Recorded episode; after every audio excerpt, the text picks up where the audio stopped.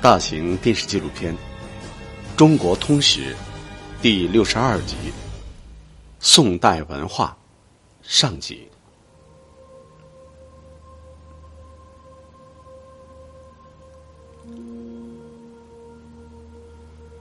在中国国家图书馆的古籍馆里，藏有古籍善本二百九十余万册，其中最为珍贵的，当属这些。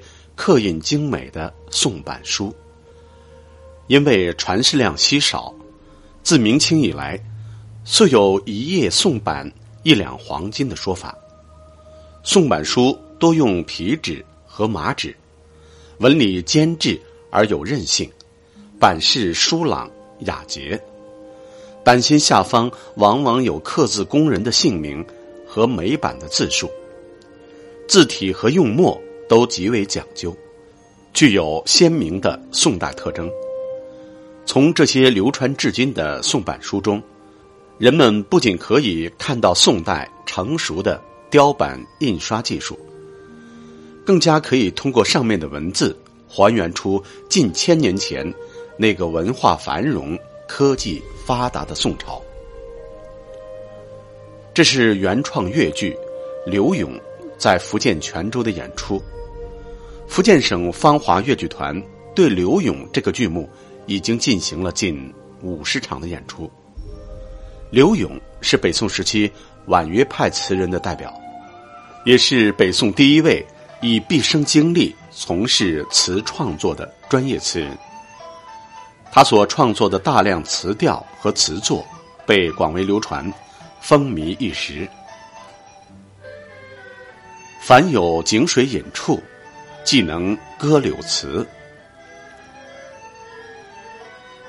柳永不仅仅描写红男绿女的悲欢离合、春怨秋愁，也将城市繁华、旅途风光、市民生活和羁旅愁情等题材写进词中，并以通俗化和口语化的小唱语言、情景交融的意象、淋漓尽致的铺叙。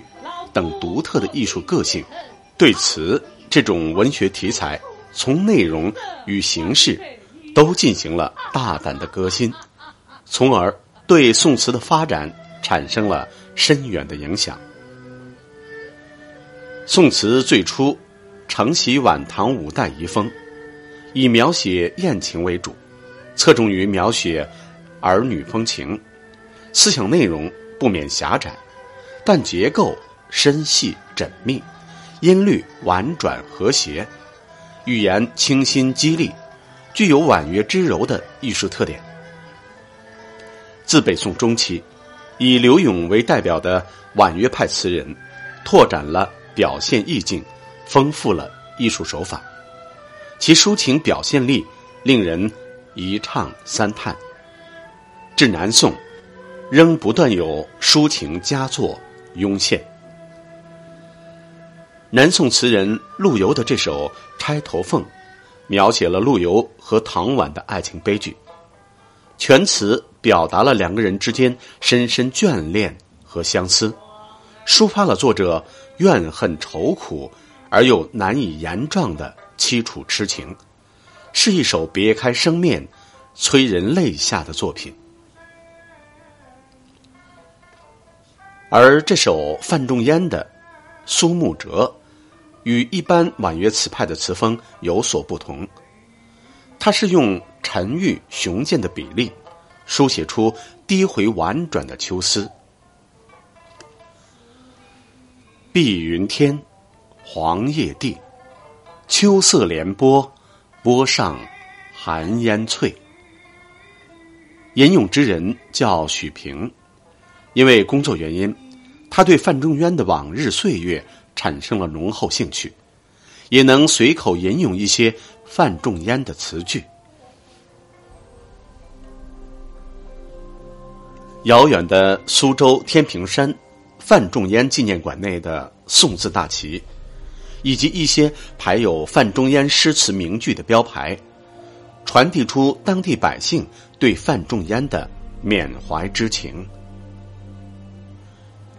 公元一千零四十年，五十二岁的范仲淹受命组织陕西防务，抵御西夏入侵。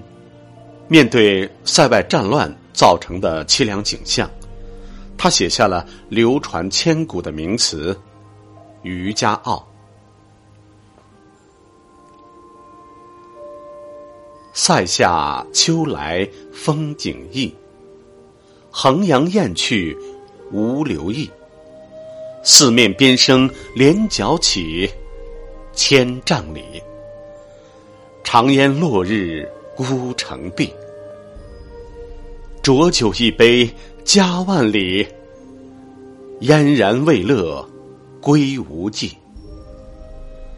羌管悠悠霜满地，人不寐，将军白发征夫泪。这首慷慨雄放的词句，表现出了当时守边将士们的英雄气概和艰苦生活，意境沉雄开阔、苍凉悲壮。此后，像范仲淹一样，将国家社会的重大问题反映到词作，通过词作寄托政治见解和理想情怀，成为宋朝词人越来越常见的。表达方式。文豪苏轼更开辟一代新风，创立了与婉约之柔形成双峰竞秀的豪放之雄。大江东去，浪淘尽，千古风流人物，故垒西边，人道是。三国，周郎赤壁。公元一千零八十二年，因写诗讽刺变法新政而谪居黄州的苏轼，登临赤壁矶，有感而发，写下千古词作《念奴娇·赤壁怀古》。苏轼词中所描写的景色，往往清奇阔大。表达的情怀磊落旷达，高远古雅。他把词家的言情与诗人的言志很好的结合起来，大大提高了词的品位。词至东坡，其体始尊。苏轼对词风的改造，确立了豪放派在宋代词坛的重要地位。然而，北宋的豪放词，更多的体现为封建体制下。受到压抑的心灵，追求解放。随着靖康之变、中原沦陷、南宋偏安，动荡的社会现实，失去家园的痛苦，收复失地的渴盼，开始越来越多的反映在南渡词人的词作当中。何处望神州？满眼风光。北固楼，千古兴亡多少事，悠悠，不尽长江滚滚流。南宋著名豪放派词人辛弃疾，一生力主抗金，曾多次参加抗金军队。他的词更是别开天地，横绝古今。